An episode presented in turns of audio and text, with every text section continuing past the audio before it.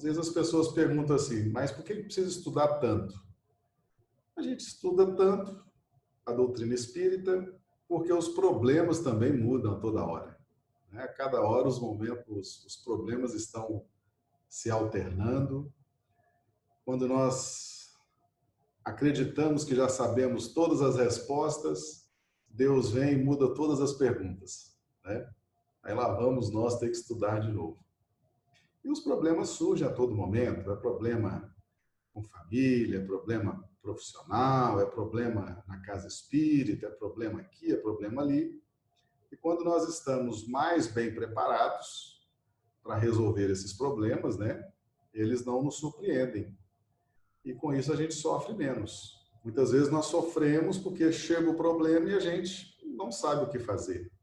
Eu estava até brincando um dia desse uma pessoa amiga, né? As pessoas, quanto mais problemas, quanto mais dificuldades, mais arregalam o olho, né? Então, você vê a pessoa, ela está com o olho arregalado, ela está assustada, ela está ali fazendo alguma coisa que não está muito segura do que está fazendo. À medida que o olho vai voltando ao tamanho normal, né, a expressão volta à normalidade, você vê que a pessoa está tendo domínio sobre aquela situação, está conseguindo resolver o problema, conseguindo resolver a situação. Ela tem uma vida mais de mais qualidade. Então a gente estuda, estuda muito e continua estudando para ter essa essa possibilidade de ter uma vida mais tranquila. Quantos estão apavorados, desesperados, sem saber o que fazer?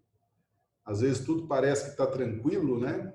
A família está tudo correndo tranquilo, a profissão está tudo tranquilo, a casa espírita está tudo tranquilo, o círculo social e de repente acontece alguma coisa e tudo fica de perna para o ar.